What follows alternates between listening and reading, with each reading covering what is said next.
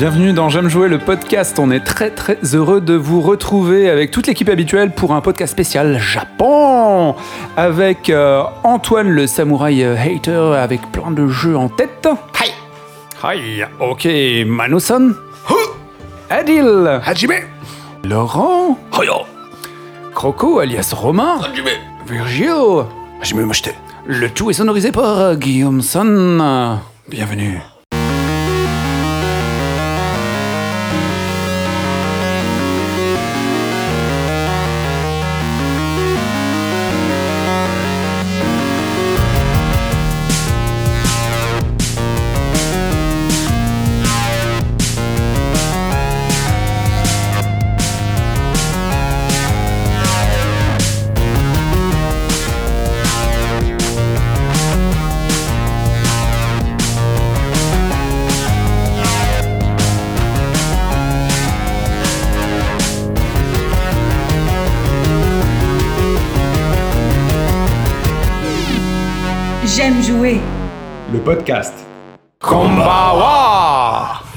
Bienvenue dans ce podcast spécial jeux vidéo euh, japonais, et plutôt le retour en grâce des jeux vidéo. Au sommaire, nous avons notre premier souvenir de jeux vidéo japonais, les grands noms qui peuplent cet univers extraordinaire, un quiz mené de main de maître par Monsieur Picsou Virgile, ou Virgile Picsou, vous verrez bien.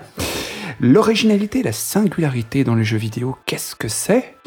L'état des faits aujourd'hui, qu'est-ce que le jeu vidéo japonais?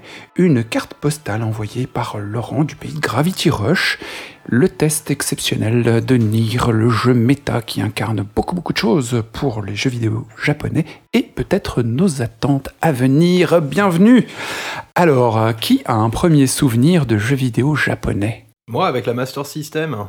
Oui, Anto, Ouais, Master c'était- System Ouais, c'était vraiment cool comme console. C'était ma première console. Je me rappelle d'Alex Kidd, le jeu que je n'ai jamais terminé, à la musique euh, psychotique. Et euh, c'était vachement cool. Et euh, je me rappelle aussi de, dans ma tendre enfance, à chaque fois que j'achetais un, un jeu japonais et que le, le titre était écrit en japonais sur la boîte, je trouvais qu'il y avait un petit côté exotique dessus. Ça, ça rajoutait du charme. Oui, Laurent? Premier souvenir de jeu japonais, j'ai commencé Mystic Quest. Et dès le début, on est dans une espèce de forêt, enfin de, de, de plaine, avec, euh, je sais plus si c'est sa mère ou sa sœur ou son frère, enfin bon bref, et il y a un mort. Ouais. Et on commence le jeu avec une mort. Et là, euh, je me suis dit, waouh, ça m'a, ça m'a changé le- la vision du, du jeu. Et, euh, et le fait que ce soit en fait un jeu japonais, du coup, ça m'a fait un tilt. Et, euh, et j'ai ce souvenir qui est, qui est resté marqué, ouais. T'avais quel âge? Bah, je devais avoir une quinzaine d'années. Manu? Avant, moi, je faisais pas vraiment, euh, par rapport à ce que j'avais accès comme jeu, la différence entre un jeu japonais, européen ou américain, enfin, Ouais, quand peu importe. petit, tu vois rien. Quoi. Un jeu est un jeu, enfin, je veux dire, Donkey Kong ou Mario, tu dis pas, ouh, c'est un jeu japonais, c'est évident par rapport à accents. Euh, pas du tout. Donc, euh, ça arrivait plus tard, vraiment plus tard, avec euh, Final Fantasy VII et puis surtout euh, Ico. Là, tu les as identifiés comme japonais, tu dis oula. Oui. Bah, parce que je pense que ça allait avec tout ce qui, ce qui arrivait à cette époque. On découvrait les mangas, euh, même d'autres, le cinéma, euh, même la poésie, moi j'en lisais. euh, et je trouve que Ico. Ouais, je sais, ça fait rire. Ça fait rire Romain, là, t'as dit poésie, Romain est en train de se pisser dessus. euh, C'est un gros mot, c'est un gros mot pour Romain, voilà, de la poésie. Voilà. Désolé, j'ai un cœur, je suis un, je suis un vrai romantique euh, chéri.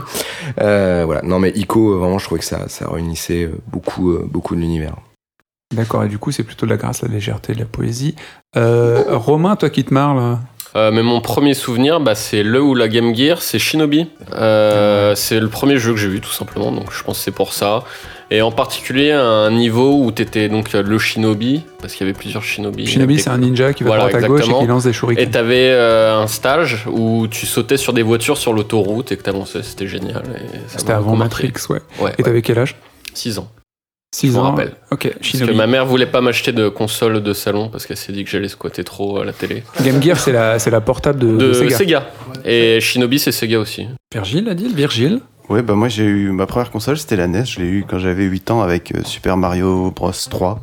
Donc c'est mon premier jeu japonais, mais effectivement, euh, tu- à l'époque tu l'identifies pas du tout comme un jeu japonais quoi. Pourtant c'est bien what the fuck quand tu te dis qu'il y a un plombier qui saute sur des champignons et qui rentre dans des tuyaux, euh, c'est quand même étrange quoi. D'accord. Adil, ton premier souvenir de jeu japonais Ou identifié comme japonais d'ailleurs? Identifier comme japonais, c'est. Je vais rejoindre Manu, ça va être des jeux comme Final Fantasy VII, euh, une époque où les jeux occidentaux étaient assez majeurs pour qu'on puisse les distinguer des jeux japonais. Mais sinon, mes premiers souvenirs, c'était la Super NES à la maison et, Mario Kart. Ah, pour le coup, euh, mais bon, c'est juste un jeu japonais en soi, il n'y a rien de particulier par rapport à un jeu occidental, mais c'était mon premier souvenir. Ouais. Euh, oui, Romain? Mais peut-être qu'à l'époque aussi tous les jeux étaient plus ou moins japonais, non? Bah, C'était fait, Nintendo Sega quand à j'étais gamin et tout Bah, était en fait, japonais en à gros. l'époque, le jeu, le jeu vidéo, c'était quand même très très largement japonais, quoi. Oui, Manu? Voilà, ça dépend à quelle époque tu commences aussi le jeu vidéo, parce que ici il y a une, une différence d'âge, de, enfin une fourchette qui va à plus d'une dizaine d'années. Euh, pour nos auditeurs qui ne le savent pas, euh, il y a des personnes âgées. Ramener les couches. Quand tu as commencé, euh, bon, on va commencer par un vrai début, genre Atari 2600, euh, tu fais pas la différence entre un jeu américain, japonais, européen, euh, c'est des gros carrés. Euh, moi, pour ma part, c'est un peu différent.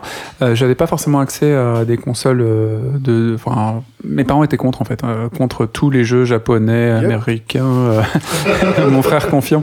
Ils étaient contre ça, parce que ça cassait, euh, enfin, ça détruisait l'écran et ça, ça devait faire des trucs magiques sur ma tête, je suppose. Je, jouais en arcade en fait. Je jouais euh, en face du lycée au, Maroc, euh, à Casa, et il y a, pas mal d'arcades, soit euh, à la piscine, soit au lycée. Et moi, j'ai vachement joué, pour ceux qui connaissent, pas personne ne connaît, à Tropicana, une piscine privée à Casablanca. T'as la piscine, t'as le soleil, tout le monde, les meufs à poil et tout ça, se, pâment. Et moi, bah, je vais pas bronzer, je vais pas nager, je vais rien faire. Je vais en arcade parce que il y a, c'était quoi? Double Dragon Non, ah oui, il y avait Double Dragon Je que j'identifiais comme américain. Je, je pense que c'est faux. Et euh, et un jeu que j'identifiais comme japonais, c'était Kung Fu Master, un jeu de 85 ou je sais pas quoi. Alors j'y ai joué plus tard ou en 85, j'en sais rien parce qu'effectivement moi je suis, euh, je n'ai pas d'âge. Euh, Mais c'était un jeu que je trouvais extraordinaire. Le jeu, enfin, si vous connaissez Kung Fu Master, tu vas de gauche à droite en donnant des coups de mandale à ce qui est devant toi. C'est un jeu d'une simplicité hallucinante. Euh, Romain parlait de Shinobi, c'est mm, ah, bien avant Shinobi. Shinobi, c'est super.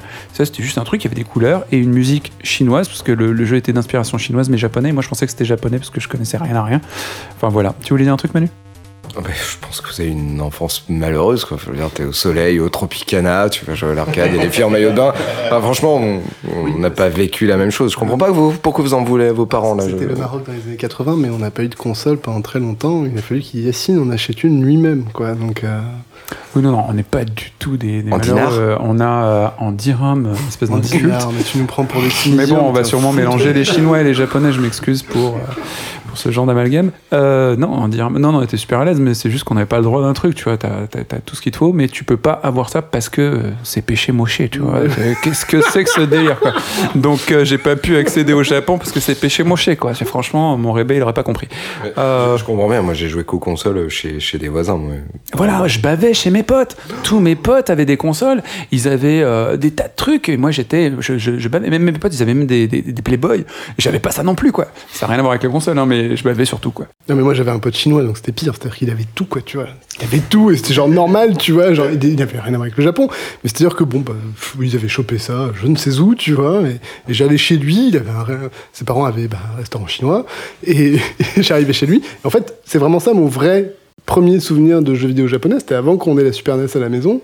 Et vu que je me souvenais pas, moi, des salles d'arcade, c'était euh, bah, exactement ce que tu disais. Super Mario, Super Mario Bros 3, Donkey Kong Country sur la NES.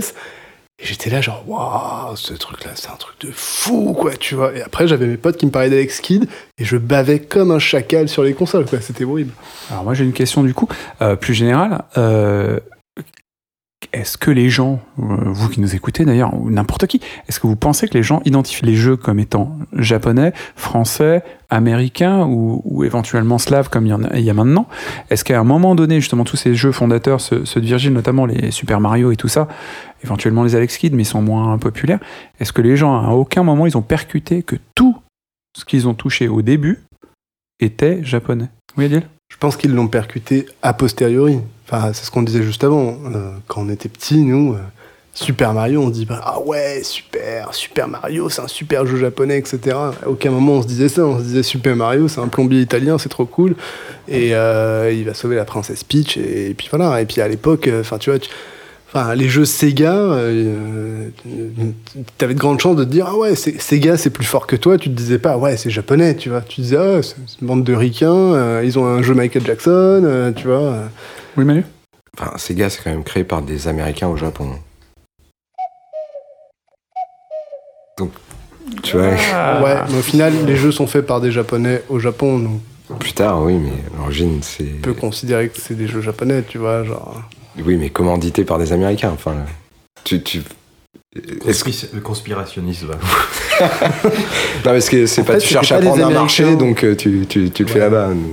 Tu penses que du coup les jeux Sega, contrairement aux jeux Nintendo, sont dépourvus de substances japonaises ou de culture japonaise, Pas un peu tout. comme les iPhones euh, fabriqués en tout. Chine Non, ok, d'accord. non, pas du tout. Voilà. D'accord, ok. Euh, ben, si, euh, si vous le voulez bien, j'aimerais bien savoir quels sont vos meilleurs souvenirs, ou du moins le meilleur souvenir de jeux japonais. Qu'est-ce qui, euh, d'un coup, vous apparaît comme un jeu japonais, et quel est le meilleur souvenir de jeu spécifiquement japonais, Virgile? Moi, dans les années 2000, j'ai vécu au Japon. J'ai vécu au Japon parce que j'ai joué à Shenmue et j'ai eu une Dreamcast. et là, là, j'ai découvert c'était quoi le Japon. J'ai découvert les tirs palettes. J'ai découvert les tirs, les, transpa- les tirs palettes. J'ai bossé euh, sur les docks. Euh, non, Shenmue, euh, excellent, excellent jeu euh, donc de Sega euh, qui nous plonge euh, dans cette dans cet univers japonais. Pour moi, c'était vraiment la découverte à l'époque où je commençais à regarder des animés et des mangas. voilà, de tout ce qui fait le Japon et tout ce qui tout ce qui fait la culture japonaise, quoi. Shenmue, c'était donc une, une exclue Dreamcast, quoi. Tout à fait. D'accord. Shenmue, super titre. Mais, Anto? Ouais, moi, euh, je vais parler de, des jeux de combat Dragon Ball Z, euh, Dragon Ball euh, Butoden, euh, de mémoire, Ah. euh, sur euh, Super Nintendo. Omeno de Banda, Koha Exactement.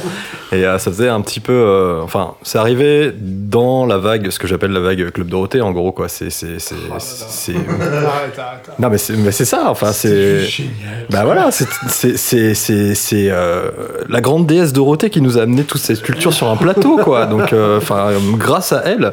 Et euh, effectivement, voilà, moi je me rappelle, bah, c'est ce que je disais tout à l'heure un petit peu aussi, euh, être parti acheter Dragon Ball Butoden 3 en import au fin fond de Paris à l'époque, mais la découverte du truc, quoi. Tu déballes le jeu, tu fous le jeu dans la, console, ça parle japonais, t'es comme un dingue, quoi. Et tu joues à la série japonaise que tu regardes. Enfin, voilà, moi c'était l'extase à l'époque pour moi. Et c'était pas traduit. Et pas traduit, non. Et je comprenais que dalle, et de rien comprendre, je trouvais ça euh, génial.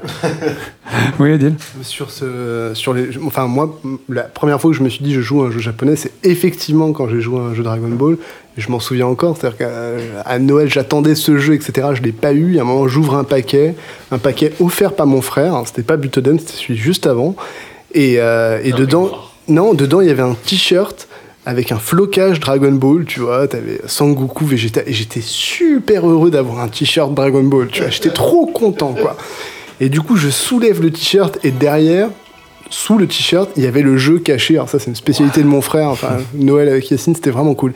Et, et je m'en souviens de l'extase que j'ai vécu à ce moment-là en mode. C'est pas possible, putain. Et juste après, genre six mois après, Yacine vient avec le Butoden import, tu vois, genre qu'il a acheté je ne sais où, certainement autour de République, tu vois. Et en fait, il était en train de parler au téléphone. À l'époque, il n'y avait pas de téléphone sans fil, tu vois, donc il pouvait pas être à côté de sa console. Il était là, il parlait très sérieusement au téléphone en plus, je m'en souviens. Et moi, je rentrais d'école, de l'école, et, j'ai vu le jeu. Et puis, sais, il me regarde, et puis il me montre le jeu, tu vois, d'un air un peu. euh, distant, tu vois. Et moi, pour moi, c'était pas du tout distant, tu vois. J'avais juste une bombe à la maison en mode. C'était et voilà. Ça, c'est vraiment mon premier souvenir. Le jeu était en japonais, on comprenait rien. Tu choisissais à la gueule du mec, mais alors toutes les options pour jouer l'un contre l'autre, on savait pas où cliquer, on cliquait comme ça, tu vois. Mais c'est juste un moment de plaisir et d'extase. Et c'est et c'est un des mes premiers mes premiers moments où je me suis dit. Ah ouais, le Japon, ça a l'air trop cool quand même. Ouais, c'est vrai que euh, le fait que ce soit pas traduit, c'est- c'était hyper mystérieux. On a envie de décrypter des trucs, même sur Dragon Ball. Et euh, pour ceux qui ont acheté une Switch euh, récemment, oh, vous avez certainement la, même sensation qu'on a eu nous à l'époque, mais il y a bien longtemps, il y a 20 ans, tu vois, on me- peut-être 10 ans, on va dire. euh, c'est qu'effectivement, quand tu appuies sur le bouton de sélection, ça se barre. Et quand tu appuies sur le bouton où tu te barres, et ça sélectionne. Enfin, c'est complètement inversé. Et c'est le cas de la Switch actuellement. Donc, vous kiffez un truc qui n'existe plus depuis très longtemps. Donc, je suis content pour vous. Je fais des bisous. Euh, Quelqu'un a un autre souvenir de meilleur jeu japonais? Romain? Ouais, un petit Street Fighter 2, euh, bah, qui était Ah. l'étape d'après euh, la Game Gear pour moi. Avec le héros, donc Ryu, qui était le japonais de l'équipe, parce que je crois que c'était une histoire de nationalité, vu que quand tu. Quand, tu- suivant ton adversaire, tu voyageais dans tous les pays. Ouais, la donc, carte. Voilà, avec le petit avion qui se déplace. Et voilà, donc Street Fighter 2 et son héros japonais, euh, plus fort que tout le monde. D'ailleurs, euh, Street sur la, la Super NES, quand ils ont sorti la suite Super Street Fighter, il y avait une intro où les pixels bougeaient, les bras bougeaient tout seuls. les épaules, exactement. Avec le Hadoken qui était en formation, là. Ils faisaient la danse des épaules, c'était incroyable, c'était c'était magnifique. la Nuna de l'époque. Ah, Mais exactement. Tu n'as rien inventé. Ah non, mais c'est super. Cyril et Hanouna dans Street Fighter, ça nous faisait trop pleurer de bonheur. Euh, Oui, Laurent? Euh, moi, mon souvenir, c'était avec euh, sur un Nintendo 64. Euh, c'était le jeu Goemon. Y avait- ils avaient euh, et euh, moi en fait à l'époque donc j'étais euh, au Beaux Arts et on squattait tous les week-ends. On avait il y avait deux encore à l'époque il y avait des magasins de jeux euh, locaux on va dire pas des pas des pas des enseignes. Enfin c'était vraiment des petits euh, des petits boui et il y avait euh, une boutique tenue par un asiatique qui devait être peut-être euh, vietnamien ou coréen. Enfin, enfin bon, bref, pour nous, il était japonais. Et, euh, et il montrait. Et, euh, et, Ah, et il, mettait, il avait tout le temps. pointu, Et il avait tout le temps des. Ouais, il avait tout le temps euh, des télés. Enfin, euh, dans ces télés, à l'époque, c'était des télés 4 tiers avec des, les démos japonaises. Donc, on voyait les Final Fantasy avec des sous-titres en japonais. On comprenait rien, mais c'était génial. Et donc, euh, il avait ce Goemon que je voulais absolument. euh, je sais pas comment j'avais eu connaissance de ce jeu, mais euh, je le voulais et je l'avais acheté. Et j'étais resté pareil que à l'époque où j'avais acheté la Super Nintendo. J'étais resté une heure dans le magasin avec un peu comme Mr Bean en train de montrer mon jeu, tu sais, à tout le monde, comme ça. t'as vu, t'as vu, là, machin. Et, euh, et j'étais rentré chez moi avec un jeu où- dont je comprenais rien, mais euh, mais c'était cool, c'était c'était chouette. L'ignorance profonde et l'excitation en même temps, c'est rare qu'on soit euh, dépourvu d'informations et hyper excité à ce sujet. Oui, Adil? Moi, j'ai parlé d'excitation. Par contre, je, je peux parler de claques. Euh, mais deux vraies claques. Et c'est exactement dans le même contexte que, que tu viens de citer, Laurent, c'est-à-dire dans une boutique ou alors dans une, dans une salle d'arcade. C'était Virtua Fighter 2. Alors là, c'est beaucoup plus tard, mais ça m'a mis une claque monumentale. Et la deuxième claque, c'était avant la sortie de la PlayStation et de la Saturn. Tu arrives dans un magasin et on te commence à te montrer des jeux. Et il y avait Tekken. Et alors là, autant te dire que j'étais genre. Et j'a- j'avais un âge où je savais exactement que bah voilà, cette console est japonaise, le jeu est japonais, etc. Et je trouvais ça juste extraordinaire. quoi. Tout le monde a dit son petit euh, meilleur souvenir? Euh, Mon meilleur souvenir? Bah Non, mais justement, ouais, c'est euh, quand j'ai acheté ma Super NES. En fait, avec mes premiers, mon premier salaire, la première chose que j'ai fait, j'ai réparé euh, euh, le soi-disant irréparable. J'ai acheté une console. J'ai fait entrer le mal dans la maison parce que j'avais vraiment, on avait une défiance hallucinante avec nos parents. Euh, et j'ai- vraiment, c'est mon propre. J'ai mis tous mes sous pour avoir ça enfin et ils pouvaient pas me l'enlever avec ma télé. Enfin, tout le truc, hein, vraiment, parce que c'était pas possible d'abîmer la télé de salon parce qu'il y avait une espèce de. de- de- de- parce que forcément, ça, ça mange les petits pixels en haut de l'écran et, et ça fait des trucs. Enfin, cette console du diable, enfin, c'est. Enfin, euh, la préhistoire. Bref, c'était un très grand plaisir. Et je crois que c'est Super Mario World, euh, celui où tu montes sur Yoshi, il fait. Ça, c'est super chouette. Le son, le graphisme et tout, j'étais hyper content. Je l'ai pas franchement identifié comme un jeu japonais, mais euh, qu'est-ce que je me suis éclaté là-dessus avec Adil. On s'est vraiment, vraiment donné euh, du bon temps. Sinon, est-ce que euh, les Japonais ont forcément créé des créateurs singuliers On connaît pas toujours les noms des réalisateurs de, de films et ainsi de suite, mais on connaît de plus en plus le nom des réalisateurs de jeux et on a des sacrés phénomènes dans euh, les jeux japonais.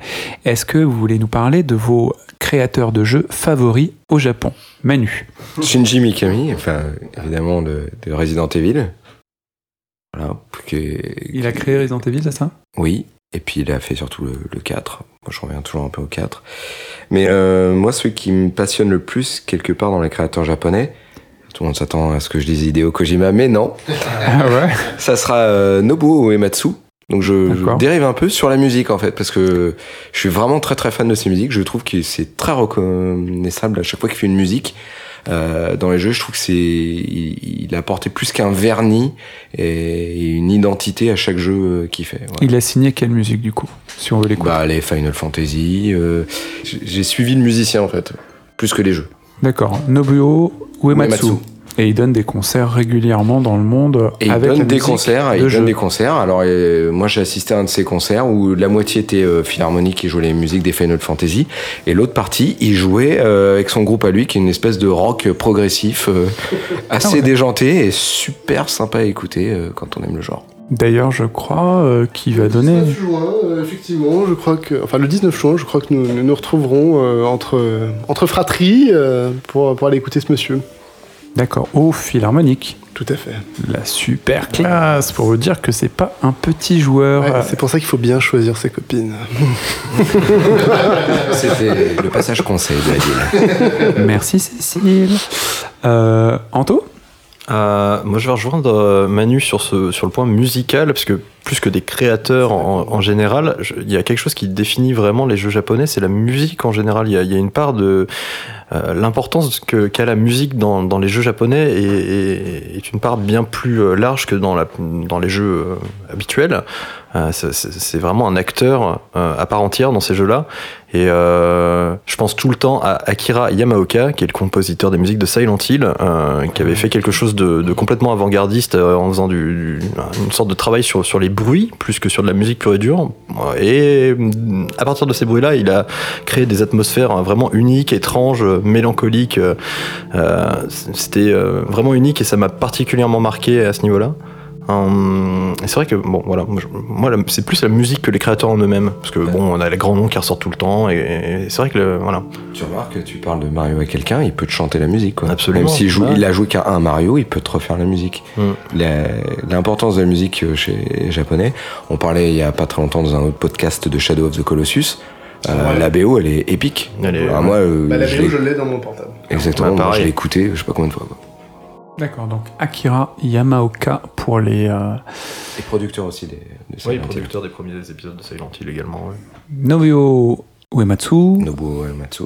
Akira Yamaoka, balancé sur YouTube, regardez, écoutez, c'est trop de la boulette. Et les autres? Vous avez un, un créateur en tête ou vous n'avez pas assez de connaissances? Ah, Virgile lève la main.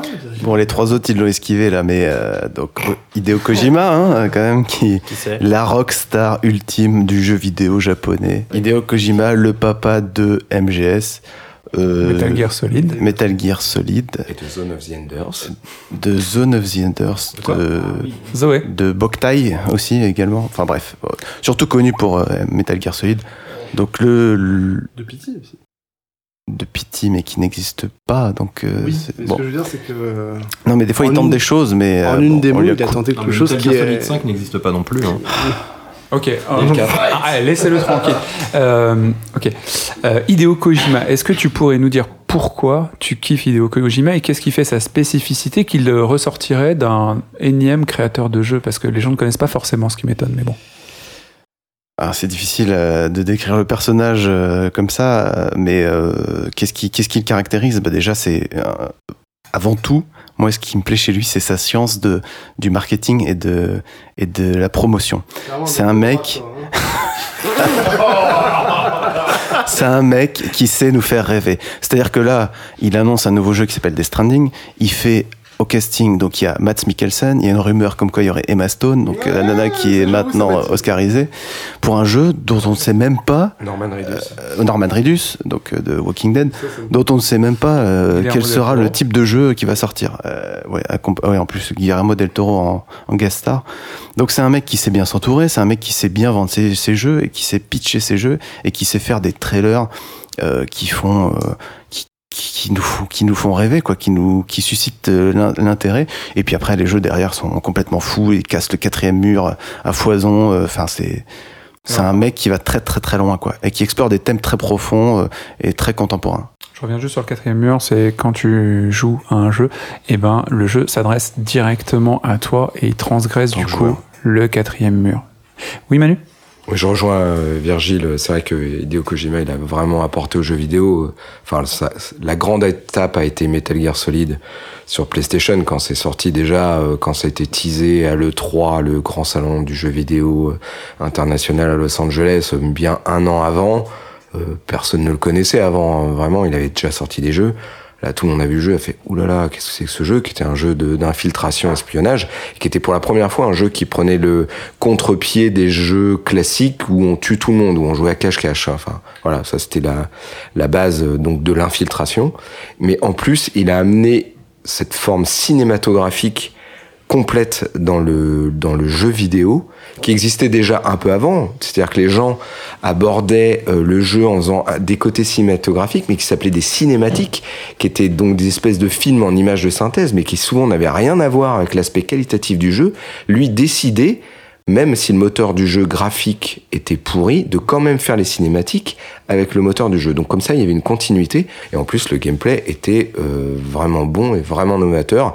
C'est quand même un univers et un mode de jeu qui a été après euh, pillé, ressucé euh, par tout le monde. Il a vraiment apporté euh, quelque chose à cette époque.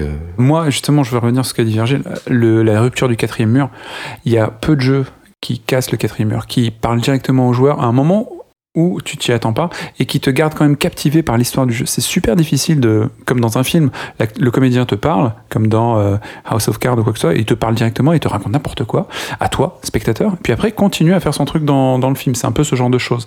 Et euh, dans le Metal Gear Solid de PlayStation 1, euh, il y a quelque chose d'extraordinaire. Moi, le, le jeu, c'est le premier jeu qui m'a fait ça, et peut-être, euh, je crois que c'est même le dernier. J'ai allumé la console, je ne l'ai pas éteint avant d'avoir fini le jeu. Jeu, je sais pas combien de temps il dure, j'ai joué deux jours consé- euh, enfin, consécutifs, je n'ai même pas dormi. Il y a des trucs incroyables. Il y a un moment, on est face à Psychomantis, hein, C'est un télékinésiste Et- pour les gens qui ne savent pas. La, et voilà, il fait de la télékinésie. Tu prends donc la, la manette de la PlayStation, tu la poses au sol, et c'est une manette vibrante. Et tu vois le personnage qui dit Je vais la faire bouger à gauche. Et du coup, avec les bra- vibrations, elle va à gauche. Puis à droite, et elle va à droite. Et moi, je vous assure, je me suis dit Mais putain, mais c'est pas possible ça. Ma manette bouge. Surtout après tes 40 heures de jeu, ça a dû te toucher particulièrement, quoi. C'est même pas le quatrième, alors j'étais tout naze, c'était hyper réceptif. Oh, C'est formidable. C'est- c'est- C'était un miracle. J'allais appeler papa pour lui dire Écoute, regarde, l'informatique, ça fait des trucs cool, incroyables. Le diable Sorcellerie Le diable s'est incarné dans, dans ma manette. Ça marche beaucoup moins bien sur la moquette. hein. Et voilà, on n'a pas. Nous avons du parquet, oui. hein. Et euh, c'était extraordinaire. Ça m'a vraiment retourné. Et là, le, le jeu a enterré le cinéma. C'est-à-dire qu'il est passé euh, de l'étape où le cinéma, c'est son petit bébé. Et lui, c'est l'être supérieur. C'est le Zarathustra de, de- du multimédia et de la culture. Oui, Romain? Dans le même style, il y a un truc qui m'est marqué, c'est dans le 2, je crois. T'as un passage où t'es en train de faire, tu sais, tu parles à ton commandant la, à la radio, et le mec te dit, on se fait pirater la radio, je ne sais plus trop quoi, ferme, ferme la console, un truc comme ça. Et je me rappelle que j'avais 10, 12 ans, j'avais éteint la console, parce que je, je pensais vraiment qu'on se faisait pirater le bordel. Non, mais c'est déjà dire que le jeu est super bien écrit aussi pour que tu rentres là-dedans. C'est hyper chouette, quoi. Enfin, moi, j'aimerais revivre des sensations comme ça. C'est hyper rare, quoi. Oui, Adil Euh, bah moi, je vais changer de créateur et pour le coup, je suis passé complètement à côté des Metal Gear et, j'en souffre beaucoup aujourd'hui. Pas parce que je, suis dégoûté d'avoir raté ça, mais, euh, mais par contre, j'ai rattrapé un autre euh, créateur japonais qui, du coup, a un peu bougé ma façon de voir le jeu vidéo. C'est Miyazaki, le mec qui a fait tous les jeux From Software. Ah, c'est pas le, le type qui fait les petits dessins animés pour enfants Non, bah, je l'aime bien aussi, mais c'est pas le même genre. Et, euh, c'est pas la même ambiance. C'est un Et- c'est Miyazaki, même- ouais. Et, euh, et pour le coup, euh, bah, pour le coup, pour, pour tout ce qu'il a apporté, euh, il y a deux choses. Il y a à la fois le gameplay, le plaisir de la difficulté, toutes ces choses-là, et il y a surtout la claque, mais la baffe monumentale qui met à tous les mondes ouverts qui existent aujourd'hui, quoi. Parce que tous ces jeux ne sont pas en mode ouvert, mais le level design est tellement maîtrisé, est tellement bon, est tellement intelligent, est La tellement façon dont sont faits les, les niveaux, Exactement. imbriqués les, euh, les uns avec les autres, la possibilité de voir au loin et de savoir où tu vas aller. Et, et, et, mais, et surtout, et le fait qu'il remplit tout ça d'un univers riche, d'un scénario, et puis aussi de, voilà, de difficultés. Donc, euh, ouais, Miyazaki, franchement, pour les, et surtout pour Bloodborne, qui pour moi est un chef-d'œuvre absolu. On va faire un petit quiz avec euh, Virgile qui nous a réservé quelque chose de d'assez sympa. Euh, il va vous l'expliquer lui-même. Donc, euh, petit quiz pour tester vos connaissances en, en bizarrerie japonaise. On dit souvent que les Japonais ont- sont très étranges et ont des, des mœurs euh, différentes des nôtres. Donc voilà, je vous ai fait quin- euh, cinq questions. Euh, cinq questions avec trois propositions. Une seule est correcte à chaque fois. Donc à vous de deviner euh, par rapport à ces jeux laquelle est la bonne réponse. Cinq questions, on commence par la plus simple vers la plus compliquée. Number 5 Number 5. Donc dans le jeu I'm Sorry, un jeu d'arcade de 85, le personnage principal se déplace dans des niveaux et doit éviter de se faire attraper sous peine de se faire fouetter par un mec en slip euh, BDSM. Donc ça dommage. Donc le jeu I'm sorry, I'm sorry, donc je suis désolé, on incarne donc quelqu'un qui est désolé, mais qui et pourquoi? Est-ce que tu as des propositions? Oui. Réponse A, le premier ministre japonais qui avait reçu des pots de vin. Waouh. J'adore le Japon. Réponse, Réponse B, François Fillon. Takeshi Kitano, donc euh, réalisateur-acteur, qui s'excuse pour jouer dans l'adaptation américaine de Ghost in the Shell. En 86. 30 ans avant. Réponse C, le président de Nintendo qui s'excuse pour les problèmes de pixel mort de la Switch. non, c'est le premier? C'est donc le premier, c'était le, bon, alors j'ai pas son nom, c'était le premier ministre de l'époque qui s'était fait euh, choper en flagrant délit de corruption et donc qui était la star de ce jeu vidéo. Ça va être trop bien le jeu, jeu François Fillon. Ça va être trop cool. Juste. Il lui arrive quoi, du coup, le président Ah, François Fillon Megamix, ça a l'air trop cool. Donc c'est un espèce de, bah, j'avoue que j'ai pas joué, j'ai pas testé plus que ça, hein, j'ai plus, c'est pas, j'ai pas poussé les recherches beaucoup, mais donc c'est un, un espèce de Pac-Man, on se déplace dans des niveaux et donc euh, si tu te fais attraper par, notamment, alors il y a, il me semble qu'il y a Carl Lewis qui est représenté en tant qu'ennemi dans le jeu. Ah. Et il y a aussi un acteur, euh, un, act- un acteur japonais qui donc s'il t'attrape, euh, le premier ministre se retrouve en slip et se fait fouetter par, euh, par cet acteur qui est en slip de cuir. En 86. En 85. Ok. 85. Voilà. Ah, ça doit être beau graphiquement. Ah, c'est magnifique. Number 4 Number 4. Dans Mister Mosquito, sorti sur PlayStation 2, on incarne un moustique qui doit piquer des êtres humains sans se faire choper et sans se faire écraser. Dans un des niveaux notamment, on doit s'attaquer à Réponse A, un sumo qui fait sa sieste. Réponse B, une jeune fille nue qui prend son bain. Réponse C, un homme tronc. Pourquoi on rigole à un c'est- c'est- J'aurais vachement aimé, aimé Alors. dire la 2, mais à mon avis. Non, euh, réponse B. Moi, je suis persuadé que c'est la réponse B. Moi, je pense que c'est le sumo, moi. Non, c'est la réponse B. Donc Mais bien euh, sûr, c'est les effectivement, Japonais. c'est japonais. C'est une jeune fille nue dans son bain, donc euh, jamais parti au Japon, toi, ça ce se voit tout de côté, suite. euh, tu ce vois côté, jamais de euh, sumo, hein. par contre, des meufs à poil. C'est euh, ça, c'est ça. Ce côté totalement voyeuriste euh, donc, euh, de la jeune fille dans son bain. Number 3 Toujours plus loin dans le What the fuck. Donc, number 3, le jeu Cho Chabudai Gaishi est un jeu d'arcade euh, avec une, donc une table, une table qui, qui sert d'accessoire euh, contrôleur, dont il faut se servir pour, réponse A, retourner la table du repas familial et foutre un max de bordel en l'air euh, dans le décor. D'accord. Réponse B, préparer des poissons et découper des sushis parfaitement. Mal. Réponse C, repasser des petites culottes en ne laissant aucun pli. Réponse C. Réponse A. Réponse A. Réponse, réponse C. La A. La A. La, la- la bonne réponse est donc la réponse A. Donc, le jeu se traduit par Super Flip the Table. Donc, je sais pas si vous avez des- vous cherchez des vidéos sur internet, c'est assez excellent. Donc, il y a un repas de famille et donc vous devez à un moment, alors vous tapez sur la table plusieurs fois pour, je sais pas, euh, éveiller le- L'attention des gens. L'attention des gens, c'est ça. Et tu retournes la table à un moment et tu envoies tout valdinguer. et comme dans, comme dans un burn-out où plus tu fais de KO, plus t'as de points, bah là, c'est un peu la même idée. Putain, le jeu d'adolescent. Ah, On passe au number 2 Alors, dans Number 2, dans Galgun, Galgun, un rail shooter sexy sorti sur PS4.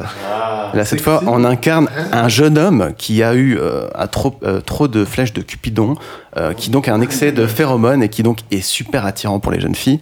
Donc, ce rail shooter, donc euh, sur- Ouais, un, c'est le même. un jeu de tir sur rail. Donc, il y a ces jeunes filles qui vous foncent dessus et vous leur envoyez des jets de phéromones pour les calmer.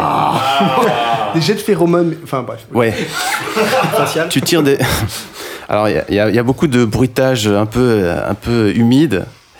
Mais donc, dans ce jeu, dans ce jeu, il existe un bouton qui vous permet de ne pas vous faire choper par votre maman ou votre, votre copine si elle rentre dans la pièce. Donc, mais que, que fait ce bouton? Cette touche. Réponse A. Elle éteint, ça éteint la console. Ré- réponse B. Les japonais. Réponse B. Elle transforme le jeu en RPG 16 bits. Réponse C. Elle rajoute une image d'un youtubeur célèbre par-dessus le jeu pour faire croire que vous regardez un stream trop lol MDR. La B. Euh, La B, la B, la B. Si c'est la, La B. B, c'est formidable. Eh ben c'est la B. Tu appuies sur cette touche et tu as un RPG 16 bits qui s'affiche euh, en pixel moche euh, sur ta PS4. C'est génial. Qu'est-ce que tu veux dire Non. Attention parce qu'il y a une édition collector du jeu qui vaut son pesant de cacahuètes avec notamment offert dans l'édition collector un nettoyeur d'écran qui est rien d'autre qu'une petite culotte. Waouh, j'ai rien à dire. Euh, ok, on arrive au number one. Number one, Bunga Bunga. Un jeu, C'est bon, arrête. un jeu d'arcade, encore une fois, Italien. euh, avec un contrôleur en forme de doigt cette fois-ci. Euh, on doit punir un personnage à l'écran, mais comment? Réponse A, en lui chatouillant les aisselles virtuelles pour le faire mourir de rire. Réponse B, en lui insérant un doigt dans l'anus. Réponse C, en pratiquant le tirage d'oreille esquimau. Moi, je pense que je t'embouche un coin. La réponse A. La réponse c'est. Réponse B. Alors, la réponse La réponse donc c'est en insérant un doigt dans l'anus. Donc alors il faut savoir que je vous ai pas donné un détail, c'est que sur la sur la d'arcade, la borne d'arcade, il y a donc tout un fessier, un fessier qui est modélisé avec des jambes, donc un cul, un cul dans lequel vous pouvez donc insérer ce contrôleur en forme de doigt. Alors vous pouvez choisir la belle-mère, la babysitter, un, un- un child molester, comment on dit, un, un mec qui abuse les enfants. Enfin voilà, vous pouvez vous punir plusieurs personnes. Et alors. Alors attention, c'est un jeu, c'est un jeu apparemment coréen à la base, mais à destination du marché japonais Oh là là, les Coréens qui insultent basé, basé sur la, la, la bonne, la vieille bonne blague japonaise du kancho qui consiste à se mettre deux doigts, à mettre deux doigts dans l'anus de ton pote, euh, apparemment. Voilà. L'olive, oui. Vous voyez pas les notes de Virgile, mais il écrit insérer les doigts dans l'anus du fessier. Des fois qu'il- Parce qu'il y a vraiment ce fessier modélisé, j'ai pas, j'ai pas l'image là, je peux pas. L'anus du fessier modélisé. euh, merci beaucoup, Merci. Virgile, pour ce, ce quiz édifiant. Euh, Quelle recherche, quelle recherche. ouais. Jazz Clap. Je sais même pas comment rebondir après ça. Tu, tu m'as complètement rebondis sur le séché. autre chose. voilà, je vais rebondir sur le fessier. Youpla Et qu'est-ce qui fait l'originalité ou la singularité d'un jeu japonais Pour rebondir sur ce que tu dis, ce qui fait que tu remarques un jeu japonais, c'est qu'effectivement, c'est un jeu que tu n'as pas forcément vu avant. C'est souvent un jeu barré. C'est souvent un jeu euh, plaisant, tu vois, à jouer, jouissif, mais, euh, mais que tu retrouveras pas après. Et, et je pense, euh, tu parlais de la Dreamcast tout à l'heure, mais un jeu japonais. euh, bon, tu vas le citer Yacine à ma place parce que j'ai. Ah ouais. Bah non, j'ai plus le nom en tête, donc euh, tu vas le citer à ma place. Mais. euh, Ah, Toi, il va t'en parler. Hein. non, c'est toi qui vas m'en parler. C'est ton jeu préféré avec Virgile. Ah Je- ouais, je tu fais du graffiti et du roller. Ah putain, Jet Set Radio. Ouais, Jet Ah, bah ouais, ouais, mais Jet Set Radio, t'imagines Tu vois, le graffiti au Japon, je sais bah pas si t'es déjà parti au Japon, le, le jour où tu vois un graffiti, c'est chaud, quoi. hein, parce il y a toute la police locale qui est à côté, quoi, tu vois. Oui, mais il y a des tanks qui tirent sur le graffeur quand même dans Mais justement, Radio. ça, c'est japonais, tu voilà, vois. La ça. démesure, le côté totalement irrationnel de la situation, quoi. Tu fais un slide de 150 mètres pour poser un graphe à la fin, et le mec te sort une musique de ouf en mode yeah et tout, tu vois.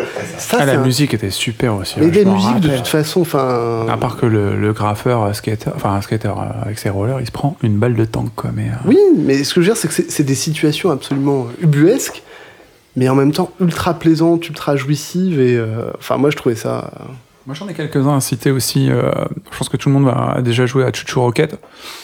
C'est un jeu super simple. Euh, je sais pas si quelqu'un veut décrire. Alors, Antoine, tu veux bien décrire le, le Ouais, principe, tu Chuchu- connais Alors, Chuchu Rocket, c'est un, un puzzle game, on va dire, un petit jeu d'énigmes. Et euh, en fait, à l'écran, il y a un damier, en gros, un petit peu comme un échiquier. Et euh, tu as des petites souris et euh, des chats. Donc euh, les chats essayent de bouffer les souris. Et toi, le but du jeu, c'est d'essayer de mener, euh, de dessiner sur, le, sur chaque case des flèches.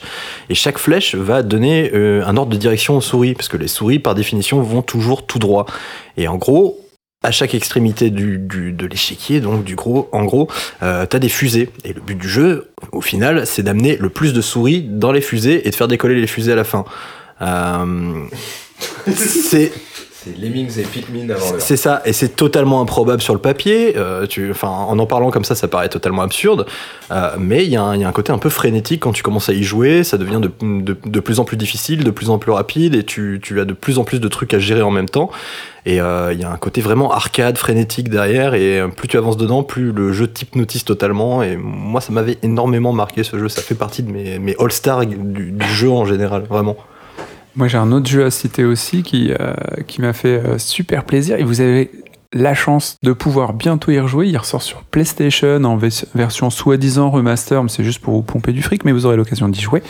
C'est Parappa de rappeur. Si vous aimez les jeux de rythme, les chansons qui groove, les trucs un peu funky, les trucs old school, et t'es juste une feuille de papier, visuellement, ça casse pas deux pattes à un canard, vous donnez ça à vos enfants, vous jouez vous-même, c'est hallucinant. J'y ai joué avec ma copine hier, juste à la démo. Elle était tout de suite prise, elle était tout de suite meilleure que moi d'ailleurs, j'ai toujours été mauvais là-dedans. Et voilà, exactement. Et franchement, je vous le conseille. Euh, T'es un jeune garçon, euh, t'es un jeune petit chien en fait, et il est amoureux d'une très belle fleur, et il doit apprendre le, le rap, et il est pas très bon. Et euh, il commence par une phrase au tout début, sachant qu'il est pas bon, il va dire Ok, je suis bon. I gotta believe, je dois y croire. Et ça va être le rythme qui sera scandé jusqu'à la fin du jeu, et t'apprends. Vas-y, Adil. Non mais enfin moi le, le jeu je, je m'en souviens parce que le jeu je m'en souviens parce que déjà c'est bah, le thème est pas japonais à l'origine quoi. C'est un mec qui fait du rap, qui chante en anglais, qui a un baggy avec un- enfin c'était les années euh, 90 2000 enfin plutôt 2000 mais il a un baggy, il a un Machine, bonnet, il essaie de choper une meuf, pour choper une meuf il passe son permis. Enfin c'est pas trop des thèmes japonais à l'origine. Enfin en tous les cas on- c'est des thèmes qu'on a qu'on a l'habitude de retrouver ailleurs ailleurs c'est un Le héros, c'est un chien. Super kawaii. hein. Super kawaii. Ce qui, ce qui est génial, tu vois, c'est que la première mission, bim, il est avec un chef de karaté euh, qui a une tête d'oignon, tu vois, et euh, elle est juste, c'est juste, ce jeu est formidable de, faut prendre de la distance, et ce qui est bien avec les jeux japonais, c'est qu'ils te font prendre de la distance, et qu'ils t'apprennent à en prendre. C'est-à-dire que, ok, d'accord, tu passes ton permis avec une vache, tu fais du karaté avec un mec qui a une tête d'oignon, et tu fumes des spliffs avec une mec qui a une tête, euh, qui a une tête de grenouille, il n'y a pas de problème, tu vois. Et ce jeu était absolument formidable. Et t'apprends la cuisine avec une poule qui caquette. Crap, crap, crap, the egg into the, hole, into the bowl. Ouais, la musique, non, mais faut l'écouter juste pour la musique, c'est un bon délire. La. BO est géniale, comme souvent dans les jeux japonais, mais celle-ci, elle est vraiment. Enfin, moi, je, je la connais encore, tu vois. Je- je- on y a joué il y a 15, 20 ans, et les chansons, je les ai encore en tête, quoi. C'est- incroyable. Et un truc, comme disait Anto, mais il y a super longtemps, on s'en parlait. Qu'est-ce qui est chouette dans certains, dans certains jeux japonais, notamment on parlait de Final Fantasy, c'est que on a un dépaysement qui est euh, assez incroyable. On est dans des univers complètement euh, différents et euh, ça nous donne envie, euh, du coup, de découvrir euh, tout ce qui s'offre euh, à nous. Moi, je me souviens des cinématiques de Tekken. Quand tu finissais, quand tu finissais le jeu avec un des personnages, tu avais une cinématique pour chaque personnage. Et c'était une véritable euh, rétribution. Et je me souviens surtout, alors ça pour le coup, c'est la musique et la cinématique de Soul Blade à l'époque. En fait, on est parti au Maroc avec Yacine, on avait une Dreamcast, on avait ce jeu. Et juste la démo du début, c'était une putain de claque. Des choses qu'on- dont on parle pas aujourd'hui. encore les paroles en tête. Bah, exactement. Ouais. Attends, puis les trucs, c'est euh, We all live to shine on. Et t'avais t'avais la meuf qui sortait de la. euh, T'avais la, la blonde qui sortait de la, de la mer. rivière, Ouais, ouais, t'étais là. Oh, elle est belle. Elle, elle- ah, cette poitrine. Solo de violon.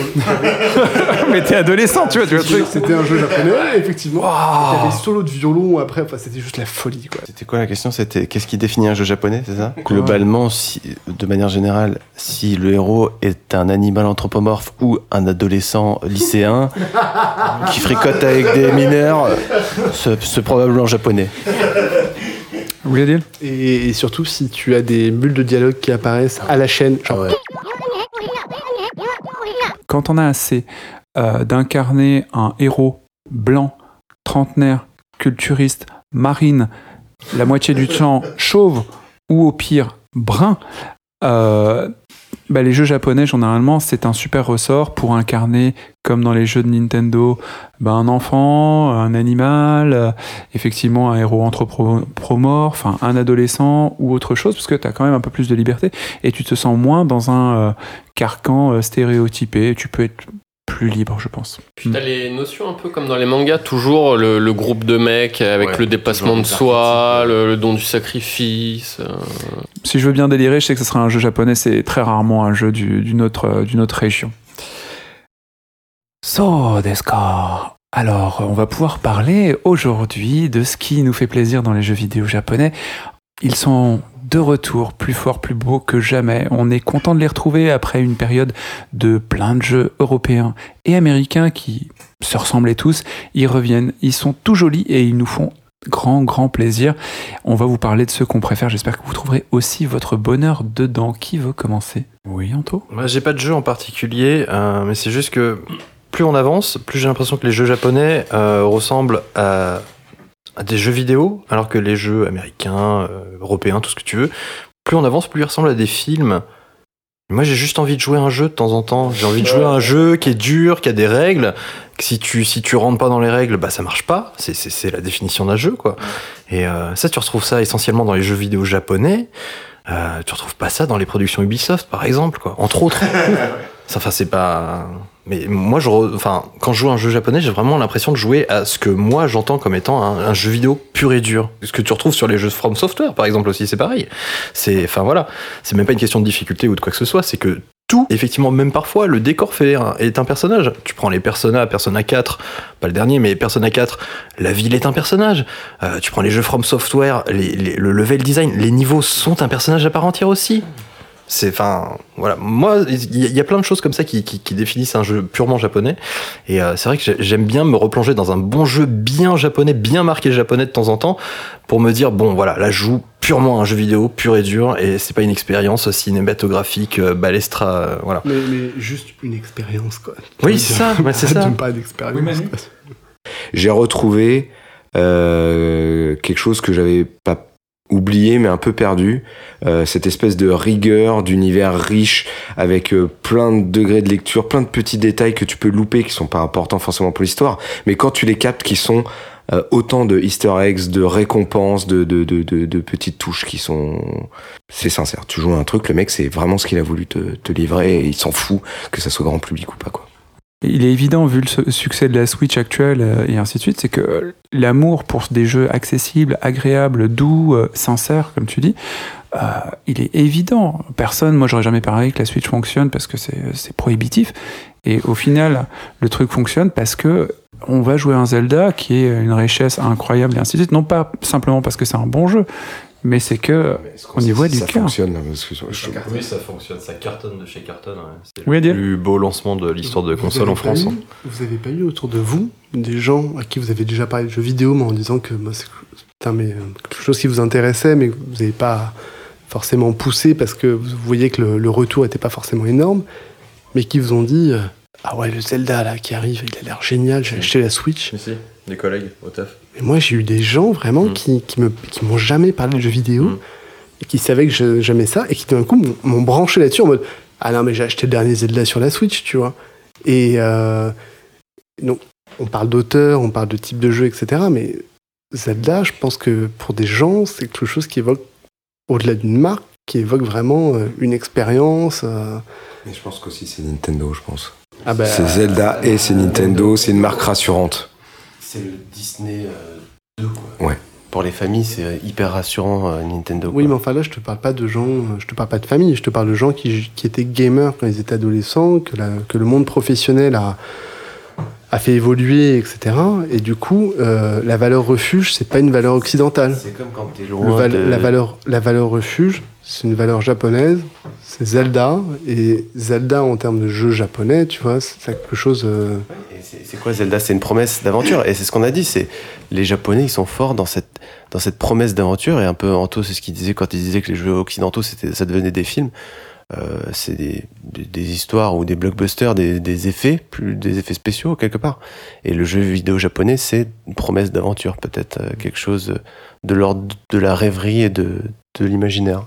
Bah justement, euh, je crois qu'on a perdu l'un d'entre nous dans l'univers japonais et je viens de recevoir, attendez, une carte postale de, de Laurent qui est, attendez, Il est au pays de Gravity Rush. Je vais, vais vous lire euh, ce qu'il me raconte. Je ne sais pas ce qu'il fout là-bas.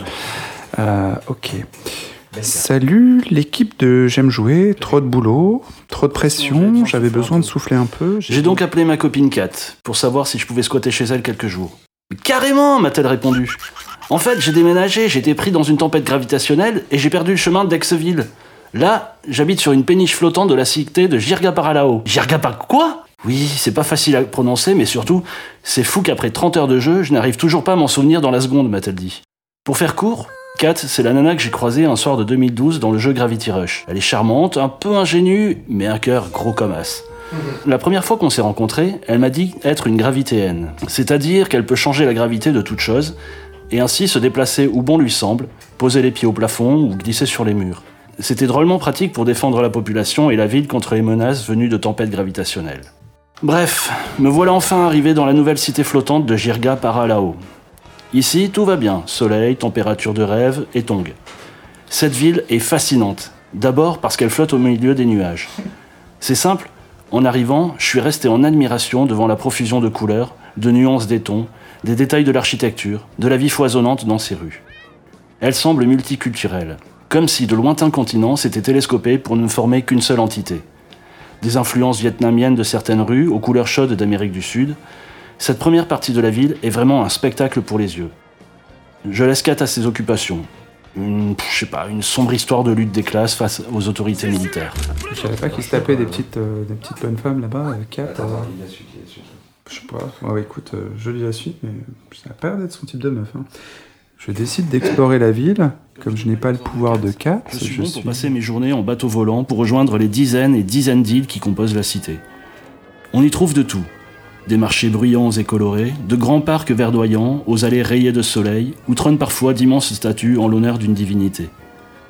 On m'a dit qu'il s'agissait du premier voyageur, mais c'est encore un peu mystérieux. Dans une lumière éternelle de fin d'après-midi d'été, je décide de m'arrêter pour commander une mousse. Étrangement, les commerçants semblent ignorer ma présence autant que les passants. J'aurais tendance à dire que Jirga est une cité balnéaire flottante si on considère le nombre de paréos et de lunettes de soleil croisées. Plus loin, sur une autre île, on peut apercevoir la vallée des gratte-ciel, celle des Trois Tours qui est sans doute le quartier des affaires. D'après Kat, se laisser tomber en chute libre du haut d'une tour et se rattraper à 30 cm du sol grâce à la gravité, c'est trop cool. Ouais, ouais, ouais, ouais, why not Mais bon, je suis d'ailleurs fasciné par le nombre de touristes comme moi qui laissent des photos de leur passage, parfois dans des endroits assez particuliers. C'est un bon moyen de découvrir la ville. L'autre jour, je suis tombé sur une photo un peu perturbante. Quelqu'un avait réussi à photographier un homme tombant du haut d'une tour. Et ce type me demandait de noter son cliché par un trop top ou un pas mal. Une mise en scène macabre et pas facile à reproduire, mais finalement assez ironique dans ce cadre presque paradisiaque. Ce matin, au petit-déj, pendant que je lui préparais des brochettes de poulet sauce teriyaki, Kat a dû s'absenter pour faire face à un danger gigantesque, genre ouais, attends, si j'interviens pas, c'est le monde qui disparaîtra, ta ta ta. Et depuis, plus de nouvelles. J'espère qu'elle va bien. Du coup, j'ai fini les brochettes. Des semaines qu'elle n'a plus donné signe de vie. Et du coup, ça me fait un peu repenser à cette histoire qu'elle me racontait sur des orphelins disparus par dizaines et dont personne ne savait plus rien. J'ai toujours la clé de la péniche. Je pourrais parler de cette nouvelle ville qui est apparue tout récemment, avec ses faux airs de cité utopiste créés par un philosophe, de la minutie avec laquelle ont été construits les soubassements de la ville, son réseau de gares, ses bateaux volants, mais ce serait gâcher un peu le plaisir de la redécouverte. Enfin bref, je pense encore rester quelque temps dans cette ville, mais même si vous me manquez quand même un peu. Bon allez, je vous laisse. Je vous embrasse tous fort fort fort et... Tiens, c'est pas l'armoire à vêtements de 4 ça? Oh la vache, putain, elle peut porter ça? On a envie d'y aller. Hein. Ouais, ouais. Virgile est salivé sur les brochettes. Là. Ah, moi j'espère. Ah, mais Teriyaki, là, c'est bon. Hein. A quelques photos qu'ils nous ont mis là, franchement, ça a l'air bien sympa. ouais. Ouais, Gravity Rush 2, euh, j'essaierai peut-être de, prendre un petit vol euh, à l'occasion. Merci en tout cas pour ta carte postale, elle nous a fait très plaisir et t'as pris de belles couleurs. T'as un peu trop bouffé, fais gaffe. hein. Je pourrais récupérer le timbre en forme de culotte. Euh, Antoine a joué à Nier Automata, un jeu qui est sur PlayStation 4 et aussi sur PC, et euh, bah, il va nous en parler. Bah ça fait une bonne poignée d'années que le premier Nier est sorti sur PS3 et Xbox 360. À l'époque développé par un petit studio de chez Square Enix, ce jeu est un peu passé inaperçu auprès du grand public. En effet, ne bénéficiant pas vraiment d'un budget élevé, le jeu souffre de nombreux défauts. Gameplay imprécis, graphisme minimaliste, j'en passe et des meilleurs, autant de raisons pour l'éditeur japonais de placer cette sortie sous silence. Ils ont un peu honte de leur jeu, trop éloigné de leurs standards qualitatifs. La presse n'a pas non plus été très tendre avec ce premier Nier, les tests de l'époque parlant au mieux d'un jeu tout juste moyen. Pourtant, l'ambiance globale du titre, ses idées novatrices en termes de game design, sa bande originale magistrale et son scénario mélancolique ont transformé ce petit jeu en diamant brut dans le regard des quelques joueurs qui l'ont, comme moi à l'époque, abordé sans a priori. Magie des internets aidant, le jeu s'est au fur et à mesure des années constitué une petite fanbase. Il n'a pas fallu attendre longtemps pour que les amateurs des qualitatifs putassiers marquent de leur tampon jeu culte la jaquette de ce Nier. Square Enix s'est donc dit qu'il y avait encore de la thune à faire sur cette licence morte-née. Le problème, c'est que le semi-échec du premier opus les ont menés à la fermeture du studio de développement responsable de ce jeu culte, mais moyen. Qu'à cela ne tienne chez Square Enix, euh, vu qu'on a du pognon à gâcher, hein, n'est-ce pas, Final Fantasy du coup, on décroche son pomme phone et on promet un joli chèque au producteur farfelu du premier épisode, aussi qu'au compositeur de sa bande originale, puisque aux yeux des portefeuilles euh, des joueurs, pardon, ce sont là les deux protagonistes qui ont fait de ce Nier un jeu unique. Et vu que les petites mains programmeuses derrière les lignes de code du premier font désormais la queue chez Pôle Emploi au Japon, autant engager un studio jadis glorieux, mais de nos jours un peu sur le déclin, Platinum Games. Pour ceux qui l'ignorent, Platinum Games, c'est le studio derrière Bayonetta ou Vanquish, de jeux qui brillent par la qualité de leur gameplay, mais certainement pas par la qualité de leur scénario. Alors maintenant que nous avons tous les ingrédients pour faire un bon jeu, tout devrait bien se passer et bah je vous rassure, franchement tout se passe très bien, même euh, franchement presque trop bien. Nier Automata, donc, sorti en mars sur PS4 et PC, est le digne successeur de son ancêtre, le même en mieux le jeu nous raconte l'histoire de 2B et 9S, deux androïdes habités par une âme humaine, envoyés sur Terre depuis la Lune afin d'éliminer la source de la race robotique responsable de l'extinction de l'humanité. Alors si vous n'avez rien compris, c'est absolument normal, c'est un jeu japonais. Hein.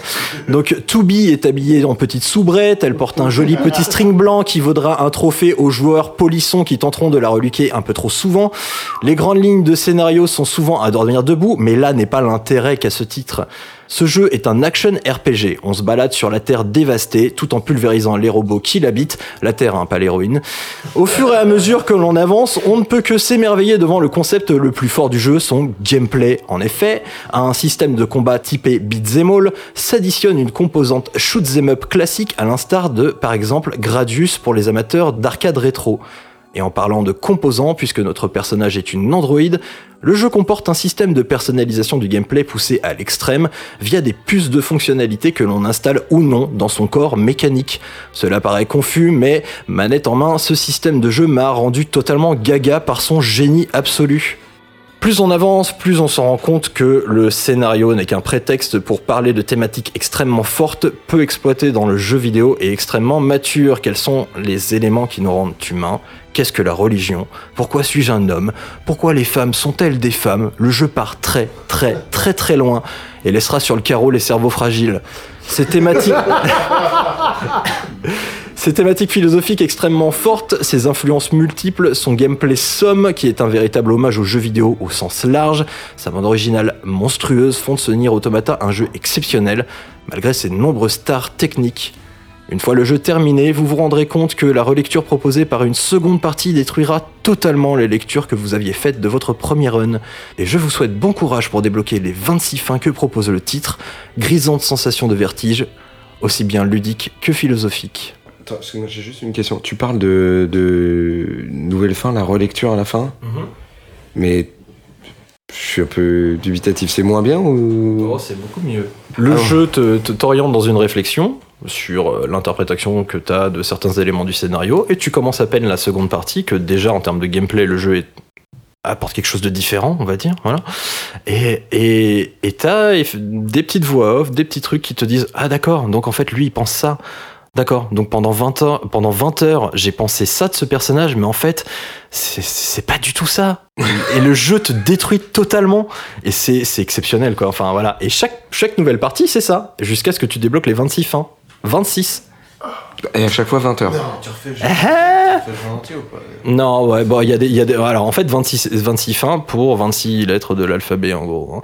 Donc si tu meurs dans le, ce que j'appelle le tutoriel, hein, dans la première partie avant d'avoir la première, la première sauvegarde, il y a une fin que tu débloques, qui est la fin W, comme worst, la pire fin. Je vais pas dire comment ça se passe, mais j'ai trouvé ça assez comique. On casse le quatrième mur, euh, il y a un petit effet rigolo. Ouais. C'est plutôt sympa. Moi, je l'ai rencontré cette fin, et effectivement, je me suis dit, hein? Qu'est-ce que c'est que ce truc Je me dis, qu'est-ce que c'est que ce jeu Et j'ai fini le, la première partie du jeu. Et, euh, et en fait, ce que tu viens de dire, ça me donne tellement envie d'y retourner. quoi. C'est-à-dire que la première partie du jeu me donne tellement envie d'y retourner à l'origine. Mais je me dis, waouh, il faut que je finisse le jeu une première fois, mais c'est pas grave. Je vais retourner une deuxième fois. Quoi. Je, suis, je suis en mode NG, mais enfin New Game Plus, recommencer le jeu après l'avoir fini une première fois. Et, euh, et ça a l'air vraiment passionnant. Donc Laurent, toi, t'as fait le premier jeu et t'as quelque chose à nous dire là-dessus? C'est plus une question que je voulais euh, poser euh, à, à Anto par rapport au premier Nier qui était, euh, moi, dans mon souvenir, assez action RPG, mais avec pas mal d'exploration de village. Ça garde cette, euh, cette euh, donnée-là ou ça l'a complètement évacué Ouais, absolument. C'était d'ailleurs une de mes craintes puisque les développeurs Platinum, Platinum Games, ils sont plutôt gros jeux d'action linéaires que tu finis en 5 heures. J'avais peur que ce soit un jeu comme ça. Et en fait, non, pas du tout. On, on garde vraiment l'ADN du premier. Il y a des petits villages, il y a les musiques mélancoliques, il y a des villages dans lesquels tu passes deux heures juste à écouter la musique comme un con. C'est, enfin, il y a de la pêche. Ouais, il y a de la pêche, bien sûr qu'il y a de la pêche. Donc c'est japonais, ouais. C'est bon, c'est bon. Il y a la pêche. Tu peux acheter le jeu. tu peux pêcher. On parle beaucoup de méta dans ce genre de, de jeu, ça veut dire quoi?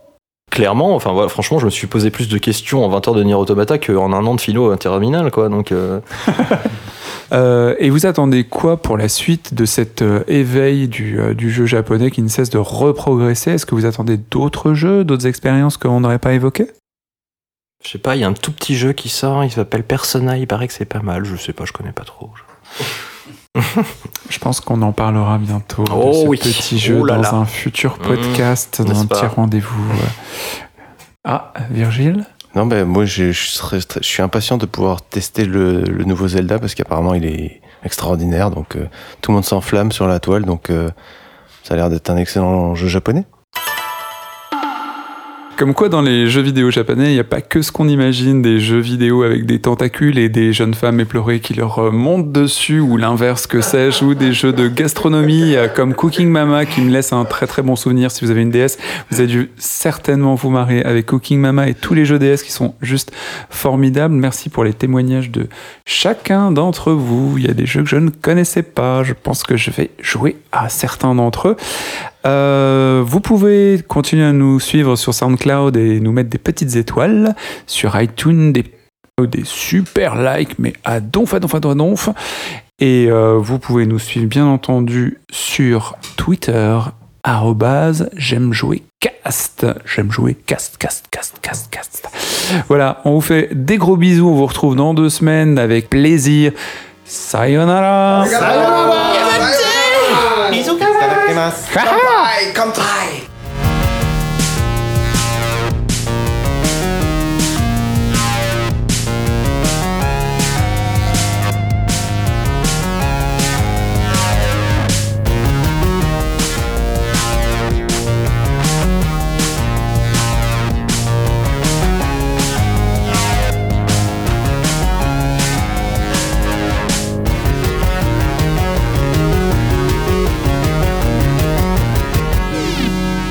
J'aime jouer. On parle pas de Miyamoto, hein. Personne.